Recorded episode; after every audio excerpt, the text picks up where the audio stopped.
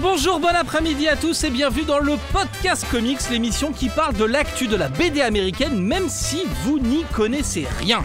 On est ensemble pendant plus ou moins une heure et ce soir, je suis accompagné de monsieur Chris de Comics Raise. Euh, salut Matt, salut tout le monde et moi ce soir je vais vous parler d'un petit jeune qui débute dans l'univers des comics, je vais vous parler de Stanley.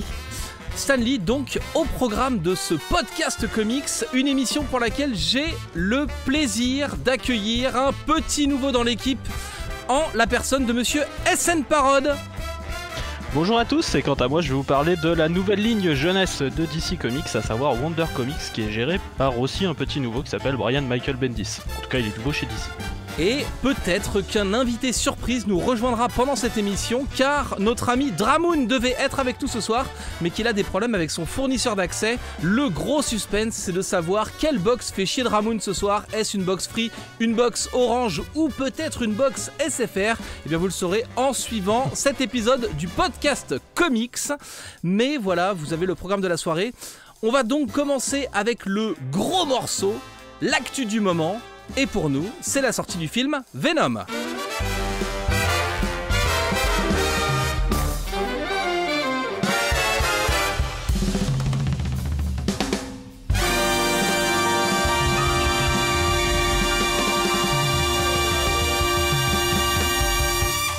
Avant de commencer, on va saluer le chat puisque cette émission est diffusée en podcast, en audio, sur Audacity, sur Deezer, sur iTunes, sur Podcast, Addict, un peu où vous voulez en fait.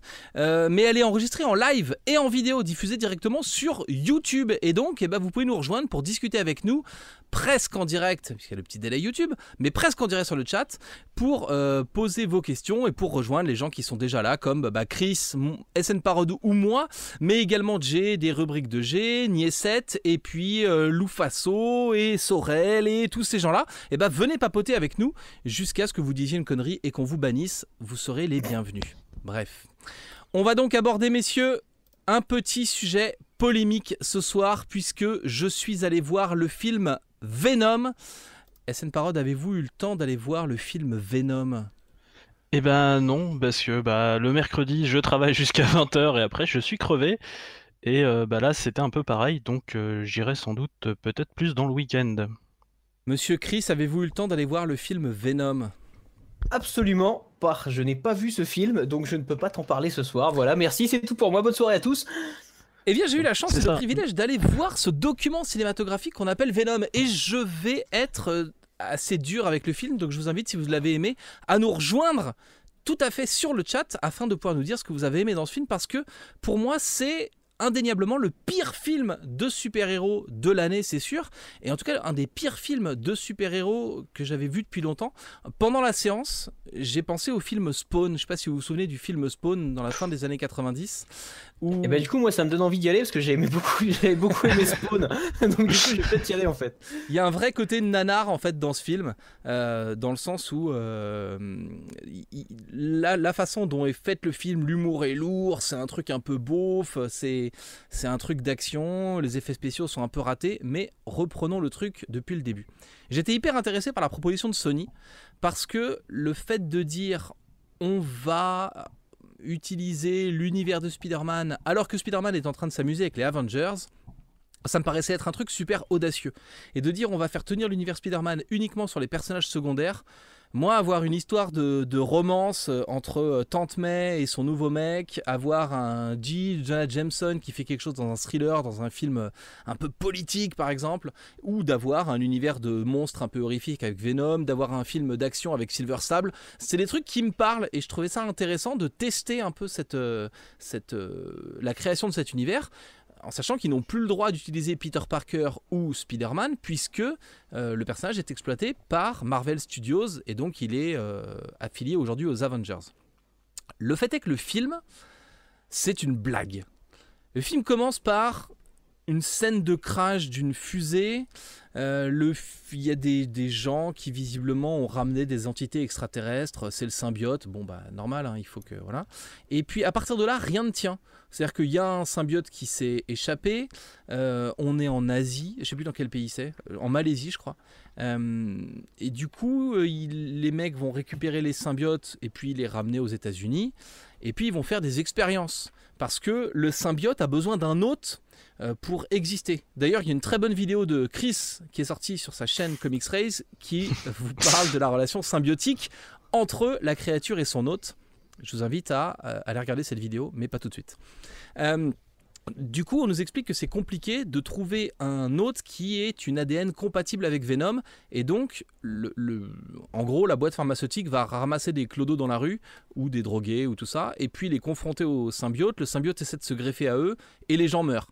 Et donc c'est comment est-ce que on va pouvoir trouver un autre qui va pouvoir porter le symbiote? Visiblement, le, sol américain est un problème pour le symbiote puisque en Asie, bah, le symbiote a trouvé une meuf, il a fusionné avec elle, il allait dans un marché, il a fusionné avec une vieille meuf, et puis après il allait dans un aéroport, il a fusionné avec une gamine, et puis c'est comme ça qu'il va réussir à arriver aux États-Unis parce que oui, le méchant symbiote arrive aux États-Unis, sinon il n'y a pas de film. Euh, et du coup, il y a déjà un truc euh, dans l'écriture qui est hyper euh, bancal et hyper pourrave. Pendant ce temps-là, il y a plein de clodos qui meurent parce que Venom, le symbiote, les tue. Mais quand pour le besoin du film, pour faire avancer le truc, on aura besoin que ça aille un peu plus vite, le même symbiote qui tuait des gens quand il essaie de se fusionner avec eux, va devoir quitter Eddie Brock, fusionner avec une meuf, fusionner avec un chien et refusionner avec Eddie Brock. Et là, il n'y a plus de problème. Donc le symbiote a oublié peut-être qu'il tuait des gens quand il fusionnait avec eux. Il y a plein de trucs comme ça dans l'écriture qui sont hyper lourds et hyper débiles. On essaye de. J'avoue parce que du coup, ça veut dire qu'en fait, Eddie Brock, il a le même ADN qu'un chien en fait. Et sa meuf. Ouais, non mais euh, encore ça, ça va, tu vois, c'est humanoïde, tu vois, c'est on, a des gènes en commun. Un, chien, c'est quand même vachement différent. Hein. C'est différent sur plein de trucs, sur le nombre de chromosomes évidemment. Et, euh, mais ouais, tu n'auras pas de toute façon le même code génétique que, ta meuf, SN Parode. Même si tu te déguises bien. Sache-le. Ah, ah, arrête de détruire mes rêves comme ça, s'il te plaît. du coup, il y a plein de trucs méga lourds comme ça. En fait, j'essaie de vous, je vais vous parler du film en essayant de vous spoiler un minimum, mais insister sur les trucs un peu, un peu, euh, j'ai trouvé un peu con en fait dans le, dans le rendu du truc. Euh, le symbiote, fusionne avec Eddie Brock, vous le savez puisque vous avez déjà lu des comics, et du coup, il, y a une sorte de, de, connexion qui se fait et euh, ils peuvent interagir ensemble. Pour les besoins du film, interagir ensemble, c'est le comédien qui fait du coup c'est Tom Hardy pour la voix en VO, mais le comédien de doublage en VF, qui fait une grosse voix et qui parle comme ça. Oui, je vais faire ça. Et donc t'as Tom Hardy, et puis un truc qui lui parle comme ça Et Tom Hardy qui dit Quoi Qu'est-ce qui se passe C'est dans ma tête? Et c'est ça Venom. Venom, c'est l'entité qui dit Oh, tuer les gens C'est ça qu'on va faire Et en fait, Venom. Euh, il connaît le, système métrique, euh, euh, il connaît les longueurs d'onde terrestres, la façon dont on calcule le son, il, sait parler notre langue et tout, parce qu'il est lié au cerveau de, de Eddie Brock, donc il arrive il arrive forcément à pouvoir euh, comment dire, récupérer des infos dans le cerveau d'Eddie Brock et donc à pouvoir interagir avec lui. Par contre, Eddie Brock, il est en, ça fait six mois que sa meuf s'est barrée et qu'il est pas bien, il est dépressif. Et donc quand le téléphone sonne et que c'est le numéro de sa meuf qui apparaît, Anne, le symbiote, il dit c'est qui cette Anne? Décroche pas. Bah attends, tu, tu es en symbiose avec un mec qui est en dépression parce que sa meuf est partie. Tu sais pas qui est le nom de sa meuf. Par contre, tu sais calculer une longueur d'onde et à quelle température va bouillir l'eau pour tes pattes. Enfin, c'est un peu compliqué quoi. Et euh, au-delà de ça, il y a des trucs qui pourraient être intéressants. Il y a notamment une scène où euh, le SWAT rentre dans un hall d'immeuble où du coup il tire des grenades euh, de fumée et avec les lumières et tout, as cette espèce de truc d'horreur où la créature est dans la fumée, elle va choper des mecs un peu à droite ou à gauche. Il y a des trucs comme ça qui, qui sont intéressants. Mais le reste du film, c'est un nanar sans nom. Les effets spéciaux sont à chier. le personnage est à chier. Si tu cherches un peu, ça respecte Eddie Brock dans le sens le mec est revanchard et tout. Mais Eddie Brock normalement c'est un gros loser et tout. Enfin c'est le, journaliste raté. Bon bah là il a son propre show à la télé. Et donc, euh, bon, ça va, tu vois, pour un journaliste raté. Par contre, c'est le journaliste le moins sûr de lui. C'est-à-dire que quand on fait une interview, là, je vous parle, je sais de quoi je, je veux vous parler, j'ai pas de notes, j'ai pas besoin de lire mes trucs. Eddie Brock, il va interviewer un mec qu'il a besoin de défoncer et il est tout le temps dans ses notes. Il est. Alors euh, parce que sinon, est-ce que vous pensez que le truc que vous avez fait là, il veut être euh, et il est avec son petit carnet comme ça pour Ave tout le temps pour euh, donc donc enfin il y, a rien qui tient en fait à mon avis dans le film. Et du coup c'est c'est long. hein. C'est très très long. Faire un film Venom sans Spider-Man, c'est aussi intelligent que faire un film Reverse Flash sans Flash, nous dit The Crust sur le chat. Eh bien, peut-être, je ne suis pas tout à fait d'accord avec toi. Il faut qu'on parle de la meilleure scène du film, puisque la meilleure scène du film, c'est la deuxième scène post-générique du film. Parce qu'il y a donc deux scènes cool. post-génériques. La première arrive après 3 minutes 30, et c'est une scène qui annonce le film Venom 2, qui est d'une lourdeur sans nom. Euh, Enfin, c'est juste. euh, En fait, c'est une scène, c'est ce que j'écris dans la review qui est publiée sur lescomics.fr. C'est une scène où c'est comme si t'avais un pote qui a déjà vu le film et qui te met des coups de coude en permanence pour dire T'as pigé la référence ou pas? Et là, il doit t'en mettre 7, facile. Tu l'as, tu l'as ou pas? Tu l'as ou pas la référence? Et le mec, puisque vous avez déjà lu des comics, vous ne serez pas surpris. Le mec qui est en prison et qu'on va voir finit par dire à Venom Quand tu me laisseras sortir, ce sera un carnage. Tu l'as ou pas? Tu l'as la référence ou euh, Donc c'est pas possible. Donc là tu t'embrayes 13 minutes de générique et derrière il y a la meilleure scène du film et c'est donc un extrait du film Spider-Man Into the Spider-Verse qui est donc le film d'animation qui va sortir euh, à la fin de l'année et qui met en scène Miles Morales, euh, Peter Parker, euh, le Spider Cochon et plein d'autres personnages et qui pour le coup a l'air carrément mortel. Je sais pas, du coup on va pas s'acharner sur Venom, j'ai pas aimé le film, je vous dis pourquoi sur la review sur euh, lescomics.fr. Messieurs, qu'est-ce que vous pensez des films de super-héros en ce moment? J'ai l'impression qu'on est dans le, dark age du film de super-héros avec, euh, avec X-Men Dark Phoenix, ça sent pas bon, avec New Mutant, ça sent pas bon, avec euh, Aquaman, j'y crois pas une demi-seconde, World of DC, c'est le renoncement de Warner Bros. Euh, Qu'est-ce que vous pensez de euh, l'état actuel du, du film de super-héros? Euh, alors Aquaman, moi j'ai envie d'y croire parce que je suis un mec a la foi, tu vois, même si effectivement, bon voilà, c'est va falloir avoir vraiment la foi. Sinon, ouais, alors quand tu dis le Dark Age, en fait oui non, parce que du coup le Dark Age des comics c'était plutôt une période assez positive où il y a eu pas mal de renouveau, etc. Là du coup on est plutôt dans une période euh, assez euh, merdique. On est un petit peu dans le Heroes Reborn du, du, euh, ça. film de super-héros. Mettez des cartouchières sur vos jambes, les super-héros. Ouais, voilà, mettez des poches, euh, mettez des, des ceintures de poche. Euh, non, mais du coup, euh, ouais, et, et je pense que par contre, ça peut refléter une sorte d'essoufflement. Alors, je suis pas du tout, euh, je, je me bats assez pour ça pour dire que ce n'est pas une mode le film de super-héros parce que font dire ah les films de super-héros c'est à la mode. Faux parce que ça a toujours existé. Hein, toujours c'est mon argument, un argument un peu merdique, mais les films de super-héros ont toujours existé, les adaptations de comics ont toujours existé. Effectivement, depuis quelques années, euh, grâce à la technologie, on en a de plus en plus. Mais par contre, il y a une forme d'essoufflement de cette tradition de l'adaptation. Euh, je pense, c'est-à-dire qu'on a fini par adapter à peu près tout. euh, Enfin, tu vois, on disait Watchmen est adaptable. On a eu Watchmen, on a eu Justice League, on a eu Les Vengeurs. Les Vengeurs, oh, bien, bienvenue dans ce podcast francophone.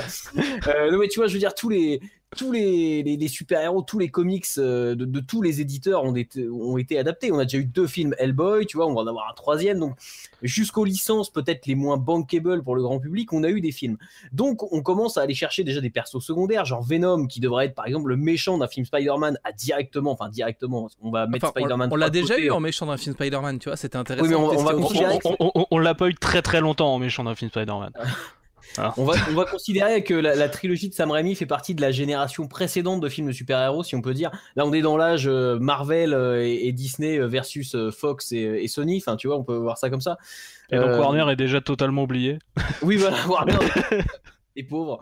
Et donc, du coup, tu vois, enfin, disons que là, bam, on, on rattaque directement une nouvelle chronologie avec un Venom, donc qui n'a rien à voir avec celui de Sam Raimi. Dans un film euh, où il est solo dès le départ, effectivement, il n'y a pas de Spider-Man, donc pff, pourquoi Bref, enfin voilà, c'est tout ça forcément est alambiqué et euh, voilà, il y, a- y a du bricolage derrière pour cacher la misère un petit peu. Euh, tout ça pour des histoires de droit, ce qui est encore plus idiot. Euh, et je crois que c'est voilà, c'est le reflet peut-être d'un essoufflement effectivement de, cette tendance à l'adaptation qui aujourd'hui est plus excusée. Enfin, je veux dire, on, bouffe euh, 10 films de super-héros par an, quoi, tu vois. Donc il y a un moment aussi où tout ne peut pas être bon, euh, tout, et, et tout comme d'ailleurs certains diront, euh, il y a que les films Marvel et Disney qui tiennent la route. C'est pas vrai. Chez Marvel et chez Disney, il y a aussi plein de films qui, sans être forcément des nanars ou des navets monstrueux, sont juste euh, des divertissements passables. Tu vas le voir, tu regardes le film, ok, voilà, t'as as passé deux heures devant un film, t'as pas passé un mauvais moment, mais tu t'es pas, euh, on n'est pas face à du grand cinéma, ni dans le contenu, ni dans la réalisation, ni dans le rien du tout. Ant-Man et la guêpe l'ont prouvé dernièrement, par exemple. Oui, par exemple. Et moi, par exemple, j'ai J'ai bien aimé, j'ai pas passé un mauvais moment devant Ant-Man et la guêpe, mais clairement, c'est un film, c'est voilà, tu, tu, vas voir le film, tu passes deux heures devant ton film, bon voilà, c'est marrant, il y a de l'action, euh, il y a deux trois scènes plus ou moins utiles. Ok, hop, fin de l'histoire, t'as vu le film, tu sais qu'il apporte rien à l'univers Marvel en général, euh, c'est pas beau, enfin c'est pas beau visuellement, je veux dire, il y, a pas un gros travail de photographie, il y a pas un gros travail de réel, il y a quelques scènes un peu imaginatives parce qu'il y a les pouvoirs de Ant-Man, mais au-delà de ça, et encore, quoi que certaines étaient déjà un petit peu ressucées du premier, euh, mais en gros, voilà, tu t'attends pas à des grosses surprises. Ça veut pas dire que le film est mauvais, mais euh, voilà, c'est plan-plan, c'est un film de divertissement lambda, comme il y en a des dizaines chaque année. Et du coup, forcément, sur, toute cette quantité de films, alors j'ai pas vu Venom, donc je peux pas me prononcer exactement sur Venom, mais sur cette quantité de films, eh ben, t'en as plein qui vont rentrer dans la catégorie de films pas forcément euh, foncièrement mauvais, mais euh, qu'on a déjà vu mille fois. Quand j'ai vu la bande-annonce de Venom, j'ai posté un petit tweet où j'avais mis un petit violon, parce que quand tu voyais l'histoire d'amour avec sa meuf, c'est exactement ça, c'est genre euh, petite scène de violon pour faire pleurer les gens, quoi. Et tu sais, voilà, tu, tu vois la bande-annonce, tu comprends déjà comment le film est construit, tu comprends déjà que tu vas pas être surpris qu'il y a une histoire d'amour, qui a un moment où le mec se fait trahir, qui a un moment où le mec se met en, remet en question, etc. Enfin voilà, tous ces moments-là, le film, je l'ai pas vu, je, peux, je suis sûr que je peux te le raconter presque. Tu vois, je pourrais presque faire une review du film sans l'avoir vu. Quoi. Je, je vais pas trop m'avancer, mais c'est presque ça. Ouais, mais ça, ça, ça, en même temps, enfin, ce, ce que tu es en train de décrire, c'est quelque chose que je pourrais euh, dire en fait pour pratiquement euh, énormément de films, et ah même juste en sortant euh, des super-héros, tu vois. Complètement. Ah oui, non, là, sans vouloir prendre leur défense parce que bon, pas non plus très très cinéma. parle des films héros mais je veux dire, c'est valable pour des tas. C'est ce que je dis, c'est des tas de films lambda que tu vas ah aller voir. non, clairement. Pas, voilà, tu, tu, tu, passes deux heures devant un film, c'est pas le film du siècle. Et voilà, et je pense qu'on, à force de ça, force, à force de produire du, des adaptations, forcément, on tombe de plus en plus là-dedans parce que chaque adaptation peut pas être euh, un nouveau, euh, je sais pas. Euh, alors moi, j'ai adoré Man of Steel et BVS, mais admettons que je vais pas les citer pour pas vexer les gens. Mais par exemple, chaque, chaque nouvelle adaptation ne peut pas être un Captain America Civil War ou un Infinity War. Enfin voilà, il y a forcément des, des tas de films dans le lot qui vont être des films lambda que tu vas voir une fois et que tu n'auras jamais envie de revoir parce qu'ils t'ont rien apporté. Et je crois que c'est pas vraiment étonnant quand tu as 10 films de super-héros par an. Quoi. Hmm. Ouais, non, c'est sûr. Il y en a beaucoup, beaucoup, beaucoup trop, quoi. Euh, puis bon, c'est. Enfin, toute cette. Euh, les recettes sont vues, revues. Euh, là, on commence éventuellement à sortir un petit peu de l'histoire d'origine, mais on, s'en est tapé combien des histoires d'origine? Enfin, Venom, en l'occurrence, c'est une origin story, c'est une histoire d'origine. J'osais espérer qu'on était un peu, un, peu sorti de ça. Euh, parce que l'histoire d'origine, mais, pas du tout, pas du tout. mais pour le coup, il y a un vrai. Euh, y a, tu parlais de la recette, il y a un vrai truc qui me gave, c'est le manque de recherche. C'est-à-dire que Marvel Studios a beaucoup de défauts, mais ils ont aussi imposé des trucs. Typiquement, le, ils n'ont pas inventé la scène post-générique, mais aujourd'hui, on reste tous à la fin des films de super-héros pour voir la scène post-générique. Et du coup, à tel point que même des studios qui n'en faisaient pas euh, on, se sont mis à en faire. Enfin, typiquement, euh, euh, la Fox, il y a une bande-annonce pour un autre film, euh, je sais plus dans, dans, quel truc. C'est dans Amazing Spider-Man 2, où à la fin, la scène post-générique, c'est une bande-annonce pour, euh, pour le film de la Fox. Quoi. Même DC s'est mis à faire, dans BVS, Warner s'est mis à faire des scènes post-génériques. Il y, a une sorte de, de recette comme ça. Puisque Marvel aujourd'hui fait des, des succès au box-office, on parle pas de qualité de film il faudrait forcément mettre de l'humour, il faut forcément mettre de la scène post-générique, il faut forcément faire l'origin story un peu simpliste ou un peu con.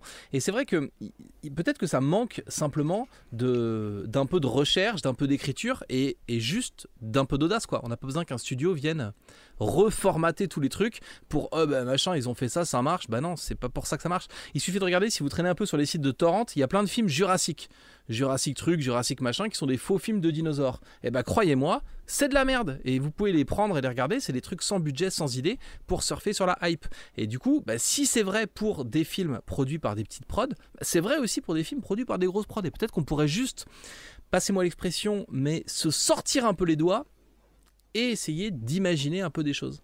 Ce qui est gênant. Il y, a, y, y, a, quand même des choses un peu différentes, mais là, du coup, faut vraiment sortir de l'adaptation live et aller plutôt du côté de l'animation. Tu avais parlé euh, donc de Spider-Man Into the Spider-Verse. Bon, alors, déjà, euh, enfin, on était sur le coup de la, de la scène post-générique dont tu parlais, mais enfin, c'est. dont tu parlais tout à l'heure, donc qui était vraiment juste en pub. Euh, mais euh, enfin moi quand je vois euh, ce que ce que semble donner donc Spider-Man Into the Spider-Verse, ce qu'a pu donner Lego Batman et tout ça, là déjà je trouve déjà beaucoup plus d'originalité que ce qu'on a pu avoir en live, sauf éventuellement peut-être en éventuellement le, MCU, mais du coup qui est vraiment une continuité qui s'est durée pendant je sais pas combien de temps et c'est intéressant justement parce qu'il y a cette continuité. Mm, mm. Et du coup, la scène post-générique, euh, euh, et donc un extrait de Spider-Man Into the Spider-Verse, c'est la meilleure scène du film Venom à mon avis, mais ça m'a bien fait chier. Et ce sera ma conclusion. Parce que du coup, j'essaye de voir le minimum de bande-annonce possible. Juste, je vois le premier trailer, histoire de faire un peu... Est-ce que j'ai plutôt envie ou plutôt pas envie? Et souvent, je découvre le film en salle. Et quand tu as réussi, dans une position comme la mienne, où tu suis un peu l'actu comics, à éviter les bandes annonces et tout, le fait que bloqué en salle entre deux mecs en train de bouffer des popcorn, tu viens de te taper tes 15 minutes de générique, donc tu vas quand même rester voir la scène, et du coup, ça te spoil un peu un bout du film. Euh, bah voilà, je trouvais ça un peu con, un peu décevant. Voilà. Tout ça pour dire que je n'ai pas raison. La plupart du temps, j'ai tort. Donc allez voir le film et faites-vous votre avis et ensuite on en discute. Vous pourrez savoir si vous êtes plutôt d'accord avec moi ou si j'ai un avis de merde, ce qui est possible.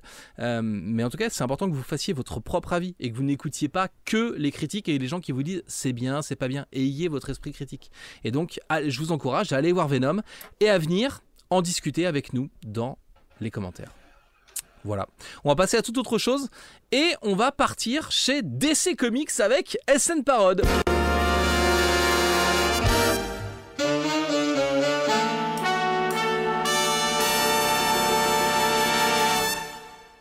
Oui, parce que DC Forcément avec cette parode on part toujours chez DC. c'est Non comme mais c'est ça. bien, c'est c'est l'alternance. Donc euh, on était chez Marvel Ouais. Comics depuis 20 minutes, on va faire 10 minutes chez DC Comics. Chez le ça. DC Comics des enfants en plus. C'est ça, ouais, au début, euh, je pensais parler en fait euh, de toutes ces morts relativement gratuites qu'on se tape quand même en ce moment. Parce que, euh, enfin, lire les comics VO en ce moment, ça ressemble quand même beaucoup à une version illustrée de la rubrique nécrologique. hein.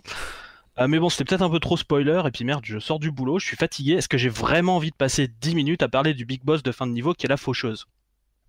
Bah non. En plus, ça va m'énerver et tout, je passer une sale nuit, bref. Donc, du coup, je me suis dit, on va parler de la jeunesse.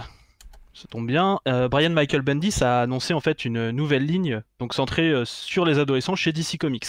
Bonjour les enfants. c'est ça, certains me diront.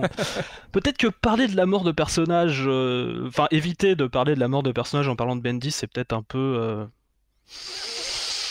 capillotracté, mais bon, voilà. Donc oui, en fait, on a eu cette annonce en fait au niveau de la New York Comic Con. Euh, donc c'est une ligne donc, qui se consacrerait au public adolescent et en mettant en scène des héros adolescents. Et qui s'appelle qu'apparemment, qui se ressemblent, ça semble. et qui s'appelle et qui s'appelle. Wonder Comics. Et qui s'appelle Ryo Kezak. Comme quoi l'humour Euh. euh, fait partie intégrante de cette émission. hein. Vous l'aurez noté. C'est ça. Euh, vous allez sans doute vous taper beaucoup de jeux de moto ou de jeux de motard. Hein. De jeux de mollets pour cerf-volant, bref, des calembours. Bon. Yes. C'est là que V pour Valentin me manque. On aurait pu faire une bataille de calembours entre SN Parode et, et V pour Valentin. Ce sera pour un prochain épisode du podcast C'est ça. Donc, Deux Wonder minutes, Comics de Brian Michael. Bendis, c'est la ligne pour ados de DC Comics. C'est ça. Alors, euh, déjà, je trouve qu'en termes d'annonce, c'est déjà pas mal parce que, mine de rien, des lignes jeunesse, il n'y en a pas tant que ça. Ça va, ça vient. Euh, Il y a Marvel qu'on avait fait euh, il y a quelques temps. Je pense surtout à une histoire qui était sur Franklin Richards, mais mine de rien, on n'en a pas tant que ça. Et euh, puis jeunesse, ça veut pas forcément dire sans talent. Je pense par exemple aux adaptations des dessins animés, Batman Adventure et tout ça. Donc je pense que c'est toujours une bonne chose. Après, pour l'instant, on n'a que 4 titres d'annoncés et on n'a pas tous les pitchs et tout ça. Mais bon. Euh, donc en gros, dans la ligne, on commencerait donc avec un titre qui serait un titre d'équipe, qui serait, euh, qui s'appellerait Young Justice. Ça n'a rien à voir avec la sortie d'une saison 3 de Young Justice, hein, pas du tout, on n'essaye pas du tout de surfer sur ça médiatiquement, surtout qu'à côté on sort un autre titre Young Justice qui du coup n'est pas du tout dans la continuité lui, et qui est relié à la série télé. Celui-là n'a rien à voir avec la série télé, c'est quelque chose qui se veut dans continuité. T'as deux titres qui s'appellent Young Justice. C'est ça, en fait, euh, tu vas, en fait, il y a un titre donc qui est pas dans la ligne Wonder Comics qui s'appellerait donc Young Justice et qui lui est en lien avec la série télé. Ouais.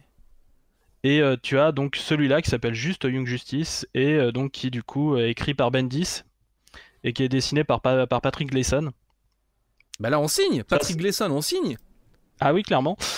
Euh, donc Patrick Gleason, juste pour vous resituer, voilà, c'est Superman actuellement. avant, c'est Batman et Robin, Robin Son of Batman, tout ça. Et Green Lantern Corps encore avant. Enfin bref. Et donc c'est un titre d'équipe qui s- fleure bon en fait euh, le Teen Titan, mais en fait d'avant Flashpoint en fait. On retrouve en fait euh, Connor Kent, donc euh, l'ancien Superboy, Ouais. qu'on n'avait toujours pas revu depuis les New 52. Euh, Il y a Wonder Girl, il y a Wonder Girl, donc la Wonder Girl blonde, Cassandra Sandsmark. Tim Drake redevient Robin, voilà. Bart Allen, donc Impulse. Donc c'est un jeune Flash qui vient du futur. Et euh, on a aussi des donc euh, d'autres personnages qui sont peut-être un peu moins connus, par exemple les Wonder Twins du dessin animé Super Friends. Et alors Un ça, c'est un vrai, un vrai truc nanardesque euh, années Ouais. 70 ou fin Les su- début années su- 80. su- su- su- Super Friends, par exemple, euh, vous, euh, vous avez peut-être entendu euh, souvent euh, une- Batman avec une voix de couillon. Allez, Robin, on va se faire les mollets, ça vient de là. C'était donc pas la même époque de Super Friends, mais c'est Super Friends. On aurait aussi une euh, nouvelle version donc d'un personnage que j'aime beaucoup du passé de DC qui est Dial H for Hero. Ouais. Voilà, donc euh, le principe en fait c'est un personnage, euh, alors c'est jamais c'est jamais les mêmes en fait, ils ont accès à un cadran de téléphone et en fait quand ils font donc euh, à la base en fait il y avait des chiffres et il y avait des lettres aussi, donc si tu faisais Hero avec le, le cadran à roulette parce que ça date, ça date, ça date, en fait du coup le personnage pouvait se transformer en un peu tout et n'importe quoi. Tu crois que, du coup, que ils, ont, peut- ils- ils ont adapté le truc et maintenant il faut envoyer un texto euh, à Hiro pour, euh, pour pouvoir devenir un super-héros? Eh ben euh, même pas parce qu'apparemment dans les dans, dans les quelques images promotionnelles en fait que j'ai pu voir apparemment c'est vraiment un, un téléphone à cadran. Là où ils avaient tenté un peu d'améliorer ça avec une cabine téléphonique quand ils avaient tenté de faire une version en fait pour les New 52. Du coup, ça sent bon et ou donc, pas, du tout coup- ça? De quoi? Ça sent bon tout ça ou pas? Euh, Bah attends j'ai pas fini. tu, tu- tu- tu vas me dire une fois que tu auras toutes les infos. Euh, parce qu'il y a aussi d'autres petits d'autres personnages comme la petite petite petite petite petite petite petite petite fille de Jonah X. Donc, Donc, euh, le cowboy sudiste un peu comme ça. Donc qui est Ginny X. Donc qui est là qui est un nouveau personnage. Un autre nouveau personnage qui s'appelle Teen Lantern. Donc c'est un personnage qui n'a pas d'anneau, hein, mais qui en fait, euh, comme récemment on a pu avoir euh, avec Brian Hitch, euh, qui en fait a apparemment hacké les pouvoirs de l'anneau, parce que voilà, apparemment on peut faire ça. Et aussi un nouveau personnage qui s'appelle Naomi, qui est le seul personnage qui se rattache à, on va dire, à aucune autre licence d'ici qui existerait déjà. Voilà. Ok. Donc euh, au niveau de si ça sent bon, euh, moi je suis très content de revoir Dial H for Hero par exemple, ou par exemple Team Drake dont je suis un très grand fan. Après, euh, Oui, toi, pour ceux qui te Bentis connaissent pas et bien, t'es un, gros fan de, de personnages que personne ne connaît en fait. Des personnages, euh, plus ils sont oubliés, losers et tout, plus t'as une passion pour ces mecs-là quoi. c'est peut-être possible, ouais. ouais. Euh, bah pas tous hein, non plus, faut pas déconner. Mais ouais non, Dial H et tout ça, ouais. Mais en même temps, Dial H, si tu veux, c'est le personnage, il peut tout autant se transformer en Superman que, euh, je sais pas, euh, un super-héros émo ou euh, même, je sais pas, un pot de fleurs. Tu sais, tu sais jamais sur quoi tu vas tomber avec Dial H. Moi, c'est avec la préparation H où je savais jamais sur quoi j'allais tomber, mais c'est autre chose. Ouais, non, ça c'est un autre problème. Du coup, ça Euh, s'annonce donc- comment cette, euh, cette, euh, ce nouveau label pour les kids? Puisque le temps qui était imparti va bientôt arriver à son terme. Est-ce que tu peux nous. Voilà, est-ce que. Alors, euh, bah, très franchement, alors le titre principal, donc Young Justice, donc Bendis Gleason, moi je pense que ça vaut quand même le coup d'aller jeter un coup d'œil. Très franchement, juste pour l'équipe créative, surtout Gleason. Euh, Bendis, euh, faut voir ce qu'il peut faire. euh, il peut aller tout autant dans le très bon comme dans le. C'est comme ça que j'en parle de Bendis. De... Les autres titres, alors on a un titre qui s'appelle, qui serait centré sur Naomi. On n'a pas vraiment de pitch. En gros, ce serait écrit, coécrit avec David Walker, qui en gros lui aurait amené son expérience personnelle et ce serait en gros un personnage qui a littéralement, en gros, la seule famille de couleur dans une ville bien blanche. Et euh, puis bon, Bondis utilise une technique à la con qui dit en gros qu'il va y avoir un secret qui va changer l'univers d'ici à tout jamais. Et je trouve que c'est un peu putassier comme, euh, comme, euh, comme façon de faire. Ouais. Sinon, il y a aussi un titre Wonder Twins euh, qui est écrit par Mark Russell, le mec qui a fait Les Pierres à Feu, Prez et Cave Carson, enfin des trucs qu'on n'a pas vu en français, mais c'était super bon. Euh, dessiné par Stephen Byrne, qui a fait Justice League Power Rangers il y a pas longtemps. Et aussi donc un titre sur Dialash for Hero, qui est écrit par Simon Freeze, qui a fait donc Two Green Lanterns, donc avec Jessica Cruz et voilà, et qui est dessiné par Joe Quinones aussi, qui avait fait le Howard the Duck chez Marvel par exemple. Du coup, on est d'accord, les séries sont interconnectées entre elles. C'est un, univers. Euh, bah en fait, elles sont non seulement interconnectées, mais en plus en continuité dans l'univers d'ici.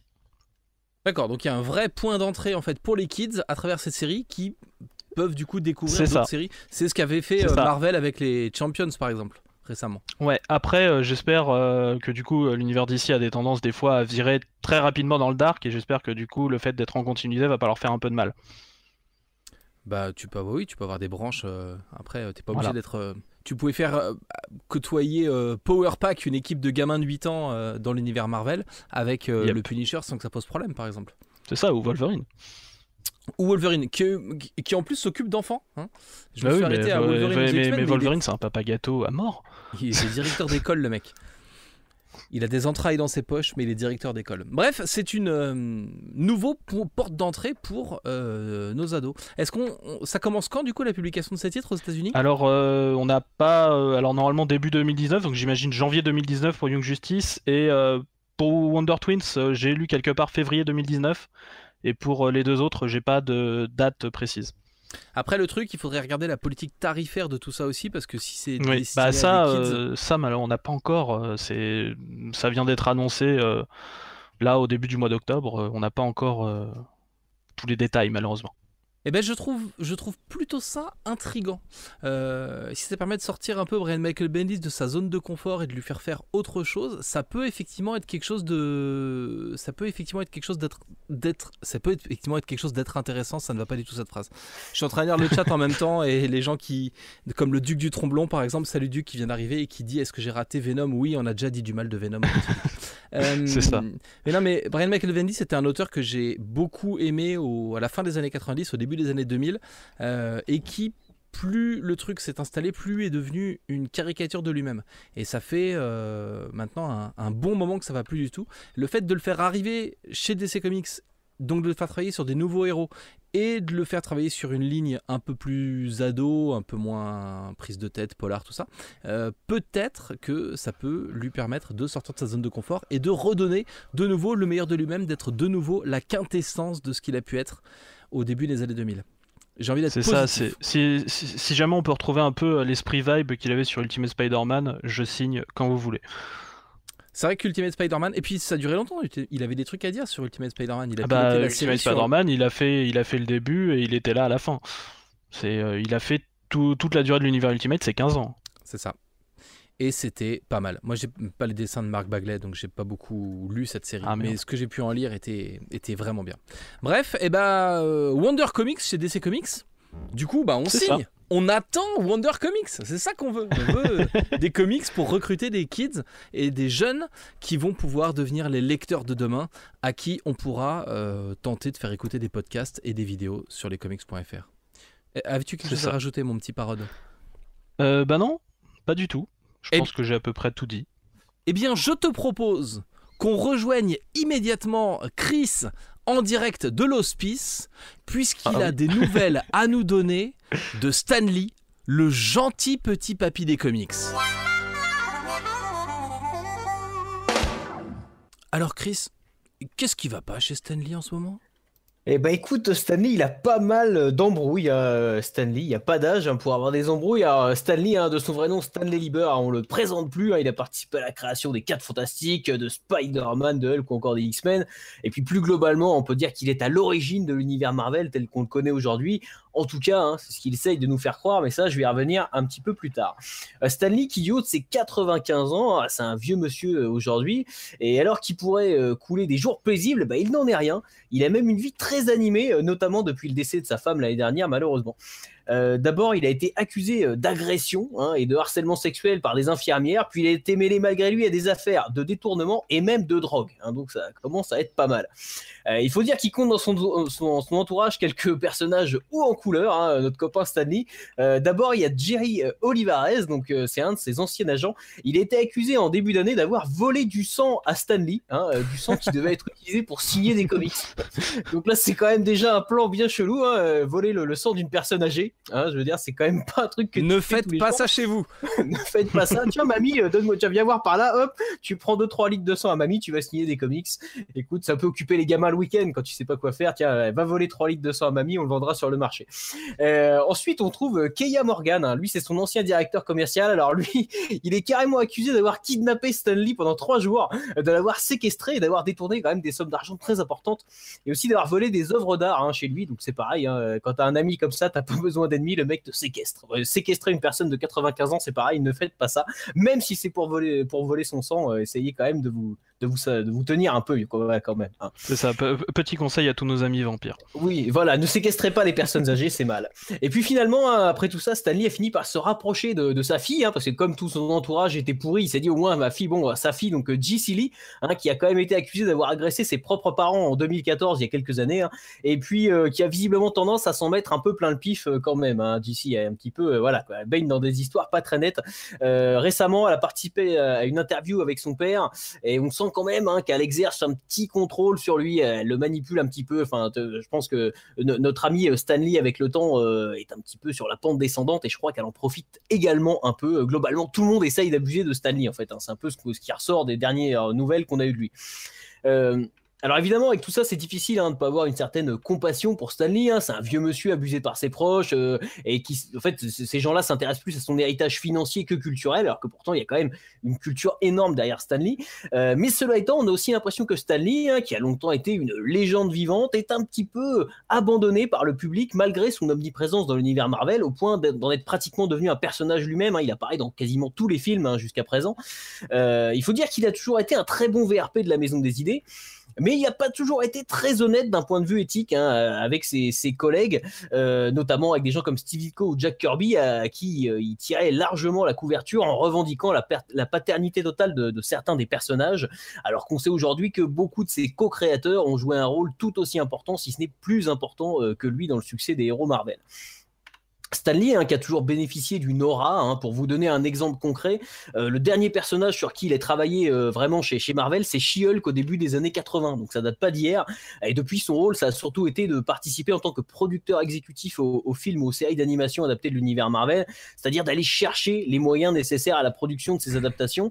Et pourtant, jusqu'à il y a encore quelques années, bah, les comics Marvel commençaient toujours euh, et encore euh, par Stanley présente, hein. c'est-à-dire qu'il avait quand même laissé une empreinte assez euh, énorme chez l'éditeur, même s'il intervenait plus directement sur les comics. Seulement, il y a beaucoup de gens qui ont travaillé avec Stanley hein, qui, qui redoutaient plutôt euh, sans doute euh, un petit peu la, légende vivante qu'il était, et ben qui sont morts aujourd'hui. C'est-à-dire que voilà, les, collaborateurs comme Steve Ditko ou Jack Kirby, ils ont, disparu. Et euh, résultat, eh ben, on a vu arriver des revendications de la part des familles hein, des artistes disparus pour percevoir des droits sur les adaptations ou au moins le droit d'apparaître au générique. hein. Ça a été le cas de Bill Everett pour la série Netflix consacrée à Daredevil. La famille a réclamé à ce que Bill Everett soit crédité comme co-créateur de Daredevil. Donc avec le temps, l'image de Stanley, elle s'est un petit peu fissurée. hein. Le personnage qu'il incarne dans la pop culture a perdu de sa superbe. Euh, malgré tout, hein, on espère quand même pour lui que ça va s'arranger, hein, parce que quoi qu'il en soit, on ne peut pas enlever le rôle extrêmement important qu'il a joué dans l'univers de Marvel. Euh, pour aller plus loin, je vous recommande, sur les conseils de Beaumasque d'Accès Comics, la lecture de E-Kids Comics, une série de Howard Chaykin publiée par Image aux États-Unis, euh, qui nous raconte un petit peu l'histoire de la BD à travers le monde de l'édition. Donc c'est une histoire qui est un petit peu romancée, mais dans laquelle on n'a pas de mal à reconnaître les, les figures comme Stanley ou Jack Kirby, euh, et qui soulève pas mal de questions justement sur bah, à qui revient vraiment le mérite au final? Est-ce que c'est plutôt à Stanley qui avait sa fameuse méthode Marvel, ou aux gens euh, qui suivaient cette méthode et qui finalement ont peut-être plus amené que lui, quoi? Voilà. Mais c'est revenir sur l'histoire des comics, c'est un truc qui est. Enfin, tu vois, par exemple, euh, il y a un peu le, syndrome Stanley chez Bob Kane avec la création de Batman, et c'est quelque chose qui est hyper bien mis en avant dans la BD de Joe Shuster qui revient du coup. Ouais, Jerry Siegel, Ouais, c'est ça, Euh, oui, Just qui, qui est sorti chez chez Urban. chez, Urban et qui est une biographie donc de ces auteurs qui ont créé Superman, à l'époque où les super-héros n'étaient pas tout à fait à la mode aux États-Unis. Et du coup, euh, il parle déjà de, Bob Kane, ce filou euh, qui annonce qu'il a gagné son procès, et, euh, et, donc qui sera crédité comme créateur de Batman, alors que bah, peut-être que c'est sur les trois personnes qui ont co-créé le personnage, celui qui aurait le moins bossé. En tout cas, c'est la théorie de cette BD. On revient beaucoup sur l'envers du décor. On, se rappelle du coup que bah, les comics, c'est aussi une industrie. Mais c'est vrai qu'il y a un côté formidable, c'est ce que tu disais, même pour moi quand j'étais petit, quand, on achetait les, publications, euh, les Strange, les Titans, euh, chez nos marchands de journaux, qu'on les payait en francs à l'époque, euh, mais il y avait marqué Stanley présente. Et pour moi, c'était Stanley qui écrivait Strange. Ouais, et c'est un, travail qui est fait dès le départ, parce que dès les le premier numéro de, Strange, je crois, hein, quasiment dès le tout premier numéro, c'est marqué en gros, il y a un bandeau, les super-héros de Stanley, tu vois. Donc, c'est-à-dire que même en France, ce travail de, de comment dire, d'iconisation de Stanley comme créateur de l'univers Marvel, il existait alors que c'était les, balbutiements de Marvel en France, tu mmh. vois, et que c'était en mmh. plus, à l'époque, chassé par la censure et tout, c'était pas franchement la, promotion de, ce genre de truc, n'était pas forcément leur, priorité. Et dès le départ, Stanley, c'était, euh, voilà, c'était un personnage, un personnage en fait qui à l'échelle euh, internationale représentait Marvel. Et à ce niveau-là, il a incroyablement bien vendu ses personnages. Et c'est sûr que sans lui, euh, les, héros Marvel ne seraient pas aussi célèbres qu'ils le sont aujourd'hui. Mais effectivement, à force de faire ça, il a un petit peu euh, tiré la couverture aux autres. Et donc, clairement, on sait par exemple que sur des séries comme Thor chez Marvel dans les années 60, c'est donc la fameuse méthode Marvel, hein, c'est Stanley donne une ligne directrice un peu vague et puis le dessinateur se démerde avec ça. En gros, hein, c'est ça le plan. Et Stanley revient pour euh, faire les dialogues. C'est ça, ouais. Euh, mais du coup, tu, parlais aussi euh, du coup donc de Stanley, donc qui était iconisé donc en dehors de la, de la publication et aussi dans tout ce qui est éditorial, donc par exemple dans, dans, dans tout ce qui est on va dire présentation des artistes. Mais tu avais aussi par exemple à l'intérieur même de la BD, moi je me souviens tout ce qui était euh, l'opération euh, flashback qu'on a eu en fait et qui à chaque fois était présenté à la base par euh, Stanley en fait qui apparaissait et qui en fait te disait hey, salut ça va? Voilà et, au fait faut que je te raconte il y a une histoire qu'on n'a pas racontée l'opération flashback du coup pour ceux qui, qui étaient trop jeunes c'est un truc qui est sorti à la fin des années 90 dans lequel on imaginait un épisode situé dans les années 60 vécu par un personnage actuel. On pouvait avoir par exemple un flashback Deadpool. Et c'était en face cam, c'était Stanley en vis-à-vis avec le lecteur qui lui parlait à travers les pages, déjà à cette époque-là. Mm, mm. Je t'ai interrompu. C'est là par exemple qu'on découvrait que les parents de Peter Parker étaient des agents secrets. Bref. Euh, et, euh, et aussi, donc, euh, tu parlais aussi du coup du côté prendre la couverture à lui, ce qui est d'autant plus étonnant, enfin, je pense surtout dans son côté avec Ditko, où en fait à la fin, mais euh, Stanley il faisait plus sur la fin de la collaboration sur Spider-Man entre Lee et Ditko, mais Lee en fait il faisait plus rien parce qu'en fait les deux ne parlaient plus du tout en fait, Ditko faisait des trucs dans son coin à, la toute fin, c'était vraiment ça. Ouais, complètement. Mais c'est complètement vrai pour Ditko euh, sur Spider-Man. C'est complètement vrai. Euh, c'est ce que j'allais dire là sur, sur euh, Thor dans les années 60 avec Kirby. Je veux dire, le, Thor des années 60, c'est du pur. Oh, je vais peut-être en venir là-dessus dans, dans 5 minutes quand on va parler de ce qu'on lit en ce moment. mais voilà, c'est du pur Jack Kirby. Et, en fait, il faut savoir que Stanley revenait juste genre de temps en temps pour dire à Kirby là, faudrait peut-être mettre genre une histoire d'amour ou un truc. Enfin, tu vois, il y a un moment, il fallait ramener ça de, des terriens parce que Kirby fait toujours du cosmique et du voilà quelque chose d'extrêmement perché même. Et résultat, euh, bah, Stanley, lui, qui voulait quand même mettre de la romance, mais des trucs comme ça pour que le lecteur se reconnaisse dedans, de temps en temps venait, venait dire à Kirby, attention quand même, là, il faudrait peut-être euh, ramener ça un petit peu sur Terre parce que ça part trop loin. Mais autrement, le reste du temps, c'est du pur Jack Kirby et il n'y a, y a, aucune difficulté à le voir que euh, Stanley, je pense, survolait peut-être vaguement le truc, mais ne devait pas gérer grand-chose dans, dans ces, ces publications-là, c'est sûr et certain, quoi. On a sur le chat notre ami Dragnir du podcast Les GG Comics qui dit Lee est d'abord un businessman, mais il a été essentiel pour l'industrie. C'est vrai, tout à fait. Et à côté de ça, il y a aussi des moments où il a eu le nez creux. Et il y a un bouquin qui s'appelle Marvel Comics avec un X. Et ça revient sur la période où euh, Marvel s'est mis à publier des titres un peu plus underground dans la fin des années 70 et où euh, Stan avait senti qu'il y avait euh, peut-être de l'argent à se faire en fait simplement avec, euh, avec ces comics underground. Et l'histoire du coup de ce truc là est assez intéressante. Et puis dans le bouquin bah, vous avez les fameux comics underground Marvel. Donc pour le coup c'est rigolo. Et on a une question de Ludo sur le chat qui dit il n'y a que moi qui pense que la méthode Marvel c'est surtout un moyen pour le scénariste de rien branler. Et en fait c'est oui il donne un pitch le dessinateur se débrouille mais ça permet aussi d'avoir une certaine cohérence, puisque le mec survole tous ses personnages et euh, bah, il sert de- aussi de, de méta-éditeur et du coup tu, tu- il est garant de la cohérence des trucs. T'as pas deux personnages euh, chacun, enfin t'as pas le même personnage pardon à deux bouts du cosmos au même moment puisque bah, Mm. puisque c'est Stanley qui supervise, il gère aussi un peu ces trucs là quoi. Donc il y avait C'est ça, c'est ce qui a fait la force de Marvel en fait euh, à ses débuts. C'est le fait que du coup Stanley chapeaute tout. À partir du moment où il, en fait il y a eu les titres ont été de plus en plus nombreux, Stanley a vraiment eu du mal et c'est là qu'il a dû commencer à on va dire à laisser un peu de charge derrière et c'est là qu'on a pu voir monter euh, donc de nouvelles têtes, par exemple Roy Thomas ou ce genre de choses.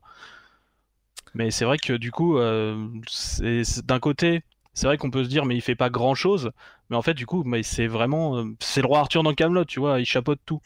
après Mais le roi Arthur dans Camelot, il fait, il fait, il fait rien, mais il est essentiel. Ah, mais c'est déjà il écrit, il compose, il réalise, il va pas en plus aller chercher le Graal lui-même le mec, tu vois, c'est c'est ça. Non mais ce qui est, en fait, ce, ce qui, avec Stanley, on, on- on a lu des comics, on a aimé les personnages, on a lu euh, Stanley présente et donc c'était le mec qui écrivait les histoires de quand on était petit. Et puis en grandissant, on a pu découvrir que bah, finalement c'était aussi un business. Et puis Internet arrivant, on a eu de plus en plus d'infos sur tous ces mecs-là et de plus en plus de ragots sur tous ces mecs-là.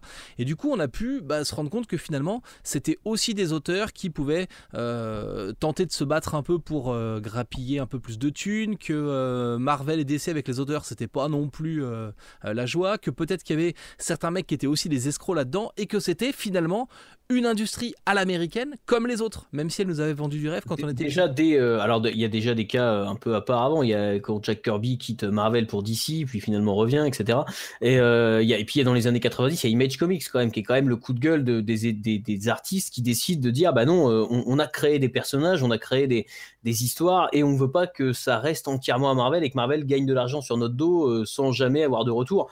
Preuve en est aujourd'hui tu prends un mec comme Rob Liefeld qui, est co-créateur de de Deadpool, il arrête pas de se revendiquer partout co-créateur de Deadpool parce qu'il faut pas oublier qu'il touche 0,0 sur Deadpool et donc en fait il ne peut gagner là-dessus que de la notoriété par exemple. Oui, on parle de Rob Liefeld, c'est excellent.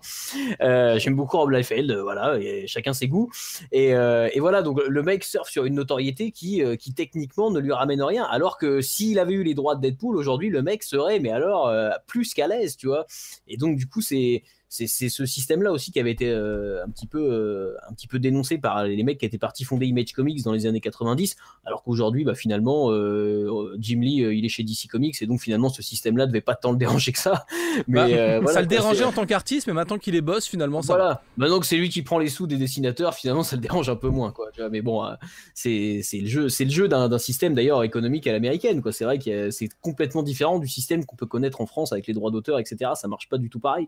Donc c'est aussi un, truc qui voilà qui mériterait d'être développé euh, longuement, mais on va peut-être pas faire ça ce soir, mais Et du coup, pour finir et être euh, assez complet sur Stanley, une fois qu'il est parti de Marvel Comics, puisque Stanley a quitté Marvel Comics euh, à la fin des années 90, début 2000, il allait créer d'autres personnages. Il y a toute une ligne qui s'appelle Just Imagine Stanley's, et donc c'est des, Oui. des, des recréations des personnages DC Comics par Stanley. Il y a notamment un- la création de Catwoman vue par Stanley et dessinée par Chris Bacalo qui défonce. Il y a euh, une Justice League par John Cassaday. Il y a un Batman, j'ai oublié le nom. En fait, cette ligne-là tient hyper bien avec ses dessinateurs. Les histoires, bon, bah voilà, c'est sympa. Mais, euh, et ce sera pas du grand art, c'est juste sympa. Mais avec les dessinateurs, c'est hyper bien. Et puis, il y a d'autres trucs qui sont arrivés. Il y a un, un bouquin qui s'appelle euh, Travelers, par exemple. Il y a un tome 1 qui est Mhm. sorti même en France, qu'on peut trouver à pas cher hein, chez euh, les trocs de Lille, les genres de trucs, euh, qu'il faut pas payer cher, hein, de toute façon. Euh, du coup, du coup, voilà, il y a beaucoup d'autres personnages de Stanley à creuser. Et si vous êtes fan des personnages Marvel, peut-être que vous pourriez avoir un peu de curiosité et d'aller chercher dans les autres productions de Stanley. Hey On va passer quelques minutes sur le petit fail qui m'a agacé ces derniers temps. Et puis, d'ici 5 minutes, on parle de nos lectures comics avec quelques conseils pour avoir des trucs à acheter dès demain chez votre libraire dans votre ville. Le petit fail du moment, euh, c'est un petit fail. On dit rarement de mal d'Urban Comics. On nous reproche les comics.fr, vous êtes des vendus d'Urban Comics. Et bah tiens, je vais dire du mal d'Urban Comics, tiens. Je ne sais pas si vous avez vu passer euh, ce document libral. C'est l'édition collector Batman Day qui a été publiée par Urban Comics. Et donc le Batman Day, c'est une sorte de grande célébration de Batman. Et du coup, à l'occasion de, ce fameux Batman Day, il y avait une opération, comme il y a tous les ans, euh, où Urban proposait ce récit. Donc c'est un récit cartonné, en dur, et ça reprend une histoire d'amour entre Catwoman et Batman. Ça nous raconte qu'est-ce qu'aurait été la vie de ces deux personnages s'ils avaient décidé de sortir ensemble. C'est écrit par Tom King, l'actuel dessinateur de l'actuel scénariste pardon de la série Batman Rebirth, et c'est dessiné par Lee Wicks, le légendaire Lee Wicks et le dessinateur Michael Lark. Et du coup, on a une édition euh, collector en noir et blanc de cette histoire qui est parue dans un, en couleur dans un, dans un bouquin qui s'appelle Batman à la vie, à la mort, que je vous conseille aussi, qui est hyper bien. Du coup, cette opération de faire le Batman Day, eh ben, c'est une super idée. Ça permet de faire un collector, un collector gratuit euh, qui sera à récupérer pour les fans ou alors un truc, une opération promotionnelle qui permet de booster un peu les ventes de BD Batman. Batman, c'est le super-héros qui vend le mieux en France, donc booster les ventes de Batman, ça va, ça passe. En revanche, on peut parler un peu du suivi de l'opération. Et pour le coup, cette opération a été suivie avec le cul puisque les premiers Batman Day, nous, comme des petits malins, euh, on s'est passé le mot dans les comics.fr, puisque la FNAC les a reçus et les a mis en rayon. Et du coup, ils les ont mis en rayon une semaine avant l'opération. Et normalement, euh, le Batman Day, il fallait acheter deux bouquins Batman pour te faire offrir ce truc-là. Mais sauf que derrière cet exemplaire, il y a bien écrit que c'est un bouquin gratuit euh, vous le verrez si ma caméra accepte de faire le point. Il y a bien marqué que c'est un bouquin gratuit. Et donc, à la FNAC, les bouquins gratuits, en fait, tu les prends et tu sors avec. Là, on vient de faire un concours sur lescomics.fr pour vous offrir ces bouquins puisque ils s'échangent aujourd'hui. Il y a des petits filous qui spéculent là-dessus. On les trouve à 25 balles euh, sur euh, des sites d'échange. Bah, en fait, ces bouquins-là, c'est tout simple. Je suis allé, je suis pas, je suis allé après le Batman Day, fouiller dans le rayon comics. Il en restait, je les ai pris. Je suis sorti avec, pas de problème. Et du coup, euh, Beau Masque a récupéré le sien une petite semaine avant. Chris, toi aussi, de mémoire, t'as récupéré ton Batman Day Tout à euh, fait. J'ai récupéré le mien une semaine avant. J'ai même, alors pour vous dire, hein, le, déroulé à la Fnac, euh, il y en avait genre deux exemplaires hein, qui traînaient à la Fnac. J'ai pris les deux. Par acquis conscience, j'ai acheté un comics. Alors je n'ai pas acheté un comics Urban, j'ai acheté la trilogie Warren Ellis chez iComics. Qui est voilà. très très bien. Mais bon, j'ai dit, écoute, puisque je suis là, je vais acheter un livre parce que j'aime pas, euh, tu vois, j'ai du mal à passer dans un rayon BD sans acheter un livre. Et, euh, et, donc, je suis passé avec deux exemplaires sans avoir acheté un seul comics Batman. Donc, bravo la Fnac, euh, puisque le deuxième exemplaire était pour un ami du collectif que nous ne nommerons pas. Hein, pas de pas de nom mais voilà et qui m'avait dit ah, je peux pas y aller est-ce que tu peux m'en prendre ah, je dis écoute si je peux passer avec les deux je n'assure rien puisque normalement il aurait fallu que j'achète quatre comics Batman et encore c'est même pas sûr qu'on puisse faire deux exemplaires par personne bref eh ben non, je suis passé avec mon Warren Ellis et mes deux comics euh, gratos. Et voilà, donc c'est pas très bien, hein, ne faites pas ça. Mais euh, voilà, c'est la preuve que la Fnac n'a pas du tout suivi son truc. Alors moi, ça a plutôt servi mes intérêts et, euh, et celui de notre ami anonyme. Mais disons que voilà quoi, je veux dire, a c'est dommage que d'un côté, certes, il y a des avantages, mais d'un autre côté, ça veut dire qu'il y a plein de gens qui n'ont peut-être pas pu en profiter parce que ça a été fait avec le cul et qu'aujourd'hui, des mecs leur mettent 25 balles sur le bon coin, c'est un peu du foutage de gueule. À la limite, si vous en avez eu deux ou trois, et bah, au moins offrez-le à quelqu'un, mais allez pas le foutre à 20 balles sur le bon coin, quoi. C'est un peu abusé. C'est ça, le, le dites pas avec Dead Floor, euh, dites-le avec, dites avec Batman à la vie à la mort, quoi. et pour le coup, oui, c'est une super histoire d'amour, donc ça vaut le coup de, de découvrir son amour avec Batman à la vie à la mort. Voilà tout ça pour dire que c'est une super opération, c'est un super bouquin, c'est un vrai beau cadeau puisque la fabrication est mortelle, c'est un collector noir et blanc, c'est une belle histoire et tout. En revanche, peut-être que faire un peu de suivi autour de ça, euh, ce serait pas mal. Pour info, j'ai quand même remonté l'histoire du, truc qui était dispo une semaine avant à la FNAC euh, au staff de Urban, qui a dit Oh là là, euh, qu'est-ce qu'on va pouvoir faire? Bah, du coup, ils ont visiblement pas pu faire grand chose. Du coup, c'est un peu con euh, parce que bah, euh, des spéculateurs se sont emparés des bouquins, ils les vendent sur internet. Euh, l'opération découverte fonctionne pas bien, des fans ont pu en, des fans ont pu en rafler plein, pardon. Et du coup, bah, les bouquins qu'on a mis en, lot sur le concours lescomics.fr sont presque un concours en partenariat avec la Fnac, puisque le videur en passant m'a dit Oh, mais les bouquins ils sont gratuits, c'est bon, tu peux passer. Donc merci la Fnac d'avoir participer à notre concours Batman Day. Et sinon, autre chose, euh, un peu plus perso, pour le Batman Day, je me suis aussi pris ça. Alors, c'est un vieil album Panini, Le Monde de Batman. Et du coup, il était vendu pour euh, 6,90 avec, euh, avec plein d'images. Et puis, il y a un poster au milieu. Et du coup, bah, je l'ai pas fini et j'ai plein de doubles. Alors, si vous aussi, vous, vous avez des doubles pour l'album Panini, Le Monde de Batman, n'hésitez pas à me contacter. Je m'appelle One Macho sur la plupart des réseaux sociaux. Voilà, quant à moi. je vends, couper. quant à moi, je vends une fourgonnette J5 de 1982. hein, N'hésitez pas à m'envoyer un mail. Et Et- quant à moi, je voudrais dire à Maurice que ce serait vachement bien qu'il ramène ma décolleuse parce que j'en ai besoin pour demain. Merci. Ouais, Maurice, tu merdes, Maurice. Hein. Fais pas que- Messieurs, il est 21h54 et 47 secondes à mon horloge atomique, c'est-à-dire qu'il nous reste un tout petit peu plus de 5 minutes pour faire le point sur nos lectures du moment. Qu'est-ce que vous lisez en ce moment? Est-ce que c'est bien? Est-ce que c'est pourrave Et qu'est-ce qu'on peut conseiller d'acheter aux gens qui sont avec nous pour terminer cette émission? Monsieur Parode? Ah d'accord, donc c'est moi qui commence. Bah, Pourquoi pas? Euh, donc en ce moment, bah moi je suis en train de lire quelque chose qui est sorti il y a quelques temps, qui était sorti pour euh, l'anniversaire de Kirby, euh, qui était donc euh, Machine Man. Donc avec euh, donc euh, il y avait la partie de Jack Kirby, après c'est la reprise avec Steve Ditko et euh, beaucoup de scénaristes comme Wolfman ou De Falco.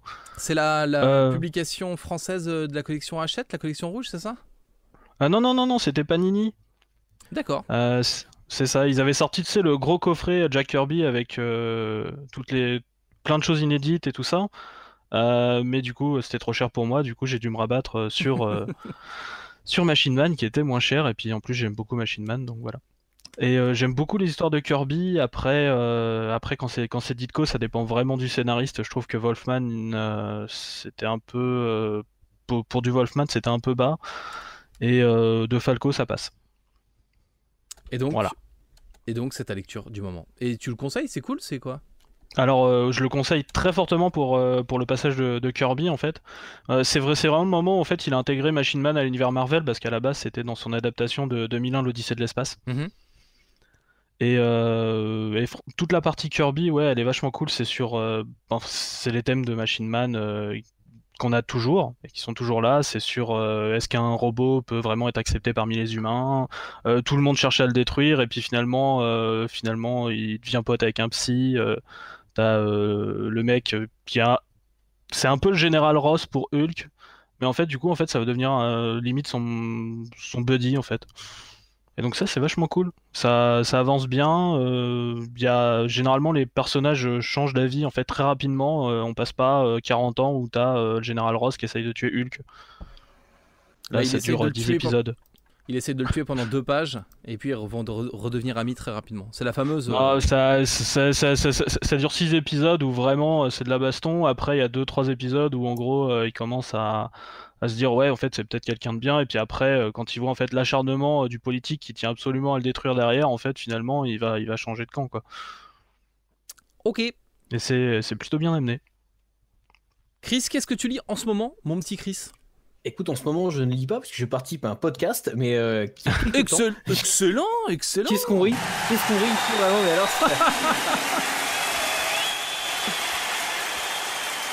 tellement de tellement d'humour, hein, tellement de rire.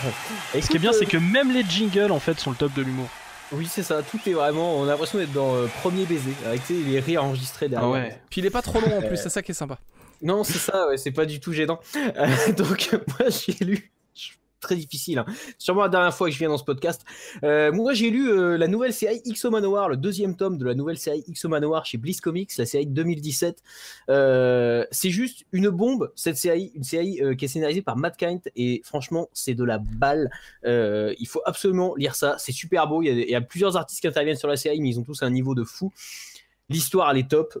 C'est un des meilleurs trucs de l'année 2018 que vous puissiez lire, la nouvelle série X Manowar. Voilà, c'était le coup de pub X Manowar. Et sinon, dans mes autres lectures, il y a Les Éternels de Jack Kirby, pour en revenir à Jack Kirby. Ça, c'est pareil, c'est du génie, euh, mais alors euh, hors norme. Euh, ça date de la fin des années 70 chez Marvel. Ça part du- d'un postulat un petit peu. Aujourd'hui, c'est un peu le délire des anciens astronautes. Tu vois, les mecs qui imaginent que les dieux sont en fait des aliens venus sur Terre il y a bien longtemps, etc. Je vais pas trop développer l'histoire parce que ça va être un peu long. Mais en gros, voilà, c'est du, pur génie à la Jack Kirby. Euh, Il y a une idée toutes les trois pages. Il a une vision de tout ce qui est cosmique euh, et tout ce qui est gigantesque dans des proportions complètement surréalistes. C'est un truc qu'on voit rarement avec les célestes, etc. Enfin, je trouve qu'il a, une façon de mettre ça en scène et de de développer ça qui est complètement euh, incroyable et bah, presque onirique et pourtant c'est plutôt de la SF. Et puis euh, dans les choses que j'ai moins aimées dernièrement, j'avais envie de le dire, j'avais envie de dire du mal ce soir, c'est la, la fête à Urban Comics. J'ai lu le tome 2 de Batman et les Tortues Ninja chez Urban et ça m'a euh, franchement déçu. Euh, c'est vraiment un ressucé du premier tome qui était pourtant très sympa, j'avais beaucoup aimé le premier tome, mais là j'ai trouvé que c'était vraiment un ressucé de l'histoire euh, avec un format qui fait pas du tout honneur au contenu parce que le format Urban Kids euh, c'est bien gentil mais c'est vraiment pas terrible et en plus le contenu est pas spécifiquement orienté kids, il est plutôt ado adulte. Donc voilà, point mauvais point pour Urban avec ce avec ce deuxième tome, le, le contenu est pas totalement de leur faute mais enfin entre le format et l'histoire qui est pas top, j'ai été largement déçu alors que j'ai beaucoup aimé le premier. Voilà. Est-ce que au moins il a un tarif découverte de 10 euros? Oui, bah ouais, mais pour 10 balles, euh, pour 10 balles, euh, bah, j'ai été, enfin, j'ai été déçu quand même. Le premier pour 10 balles vaut vraiment le coup. Le deuxième, euh, c'est c'est vraiment. Enfin, si t'as lu le premier, t'as lu le deuxième, il n'y a pas de surprise. C'est la même, la même histoire euh, vue, on va dire sous un autre angle, mais voilà, enfin, c'est c'est à peu près le même plan et il n'y a pas de. C'est assez, dé- assez décevant. C'est pas pour 10 balles, ça, vaut son prix, mais ça reste décevant quand même. Plus le format qui m'a un peu saoulé parce que tu profites pas trop de la qualité graphique qui est pourtant au rendez-vous, donc c'est un peu, c'est un peu dommage. Puisque vous avez parlé de cosmique, euh, vous deux, et que Chris, tu as parlé de Bliss Comics, eh ben, je vais poursuivre avec du cosmique de Bliss Comics. C'est Eternity que j'ai lu, euh, qui pourrait s'inscrire dans la, la, la ligne de, de Divinity. Il y a trois tomes, Divinity 1, Divinity 2, Divinity 3, qui sont des histoires qui peuvent presque se lire de façon indépendante, qui sont hyper bien dessinées, hyper cool et tout. Et du coup, c'est la même équipe qui revient sur Eternity euh, avec c'est hyper beau, franchement, il y a plein de plans, ça revient sur Moebius, ça, ça revient sur, euh, sur tous les auteurs qu'on a pu aimer dans la SF et tout, mais c'est vraiment bizarre, c'est vraiment barré, c'est vraiment méta, c'était vraiment pas pour moi, je sais qu'il y a beaucoup de gens qui ont adoré ce titre, Euh, je vais mettre du coup une petite réserve, c'est vraiment trop euh, psyché, c'est vraiment trop trop bizarre, c'est vraiment trop trop chelou pour moi, peut-être même trop référencé je pense, Euh, il y a plein de, voilà, de références que je dois pas avoir dans le et qui font que je passe complètement à côté de ce truc-là. Donc,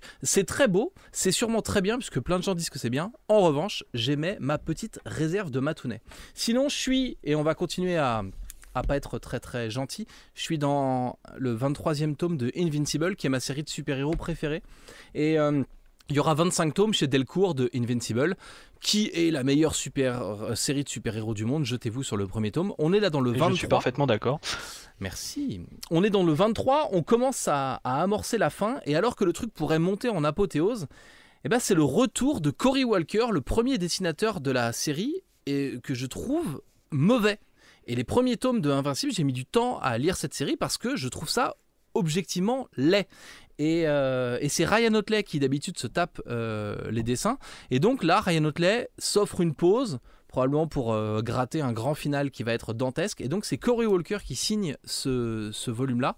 Alors l'histoire est toujours bien, les personnages, tout ça, c'est toujours bien écrit. C'est Robert Kirkman, le, le papa de Walking Dead, qui écrit ça. Euh, mais, voilà, c'est pas à la hauteur de ce qu'on pourrait attendre pour un grand final. Donc pour moi, c'est un peu la petite zone de creux. La tension baisse. C'est la petite zone un peu molle avant de se taper les tomes 24 et 25 qui devraient être des tomes en apothéose. La série est d'ailleurs terminée maintenant aux États-Unis. Et puis, euh, toujours chez Delcourt, je me suis pris le petit euh, artbook de Frank Shaw où il donne des techniques de dessin et tout. Eh bien, c'est un artbook que vous ne mettrez pas dans les mains de vos petits frères et petites sœurs. Hein, parce que euh, Frank Shaw, il a l'habitude de dessiner des femmes carrément canon. Et, euh, et donc il y a beaucoup de trucs sur l'anatomie. Et donc il y a de nombreuses pages par exemple sur ces techniques pour dessiner des seins. Et donc il y a des seins dans tous les sens dans toutes les positions dans plein de trucs. Et c'est bourré de femmes à poil comme on dit. Alors moi ça ne me dérange pas mais je suis un peu vieux. Euh, ça me dérange pas de le mettre non plus dans, dans les mains de, de- d'ados qui apprennent l'art et tout. Mais voilà pour des gens qui seront un peu euh, Ils, apprennent pas que l'art, les ados, si tu leur files ça.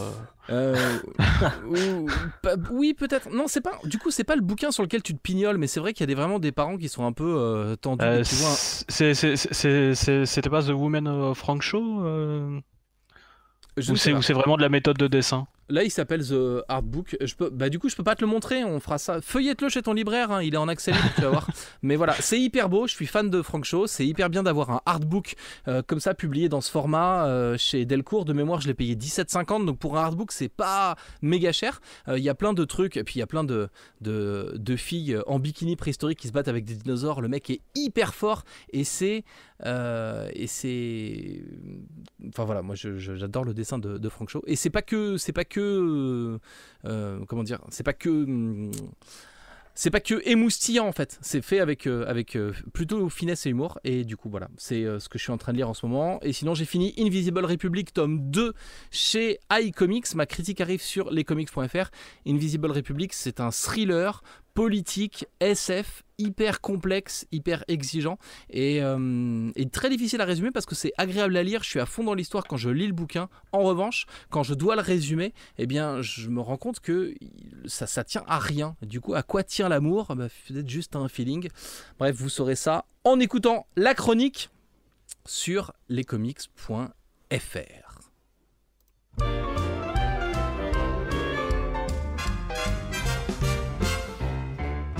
Eh bien voilà, on va pouvoir euh, se séparer, on va pouvoir euh, vous rendre votre liberté. Il est 22h05, on a bien dépassé de 5 minutes sur ce troisième épisode du podcast comics. Un podcast pour lequel j'étais accompagné de notre petit nouveau SN Parode, puisque SN Parode, tu es officieusement membre de lescomics.fr depuis hier soir. On n'a pas encore fait euh, la vraie annonce, on n'a pas encore vu tes vidéos brandées sur le site, mais ça arrive dans quelques temps. Et, et voilà, et donc nous sommes ravis de t'accueillir parmi nous, et je souhaitais te, te le dire devant tout le monde, car il est tellement plus facile de penser du mal que de dire du bien, que ça me paraissait important de faire cet effort pour toi. Eh ben merci et euh, j'aimerais euh, conclure ce stream sur. euh, J'apprécie quand un live se déroule sans accro. Voilà. Parce il avait un cigare. si Faire des cosplays de, de merde. Son Voilà. cosplay de merde d'Hannibal de la l'agence Tourisque, on le retrouvera peut-être euh, à la Comic Con où vous serez, vous, mon cher Chris, n'est-ce pas? Euh, tout à fait, je serai à la Comic Con, euh, à Comic Con Paris. euh, vous pourrez éventuellement me croiser ou pas. Ce sera peut-être votre chance d'ailleurs de ne pas me croiser. Voilà. On n'a pas de stand, on sera dans les allées, on fera des trucs. Et si vous rencontrez des membres de lescomics.fr, n'hésitez pas à leur dire bonjour, surtout si c'est pour leur dire des compliments. C'est pour nous dire qu'on est des gros cons. Perdez pas votre temps, on le sait finalement, donc c'est pas la peine de voilà. Et ça va être un très très gros week-end puisqu'il me semble que c'est le week-end où il y a la Paris Games Week aussi. Il y a Paris Manga la semaine d'avant. Je sais pas ce qui se passe en ce moment à Paris avec les salons geeks, mais il y en a dans tous les sens. Et euh, la Paris Comic Con aligne un line-up d'artistes tout à fait sidérant. Et euh, on a été assez dur avec euh, l'événement euh, au cours des éditions précédentes. Il y a une nouvelle direction au Comic Con et on y va a priori cette année plutôt en confiance. On vous dira si ça valait le coup et ce qu'on a pu en penser bah, après l'événement. hein. le mieux c'est de parler d'un événement après qu'il se soit déroulé. Qu'est-ce que vous en pensez? Ce sera le petit mot de la fin. Je vous invite à retrouver l'émission en replay sur YouTube, en podcast un peu partout. On s'appelle le podcast comics. Et si vous cherchez tous les podcasts de lescomics.fr, vous tapez simplement podcast.lescomics.fr et vous tombez sur toutes nos publications. Sur ce, bisous, silence et on vous laisse avec la musique. À bientôt.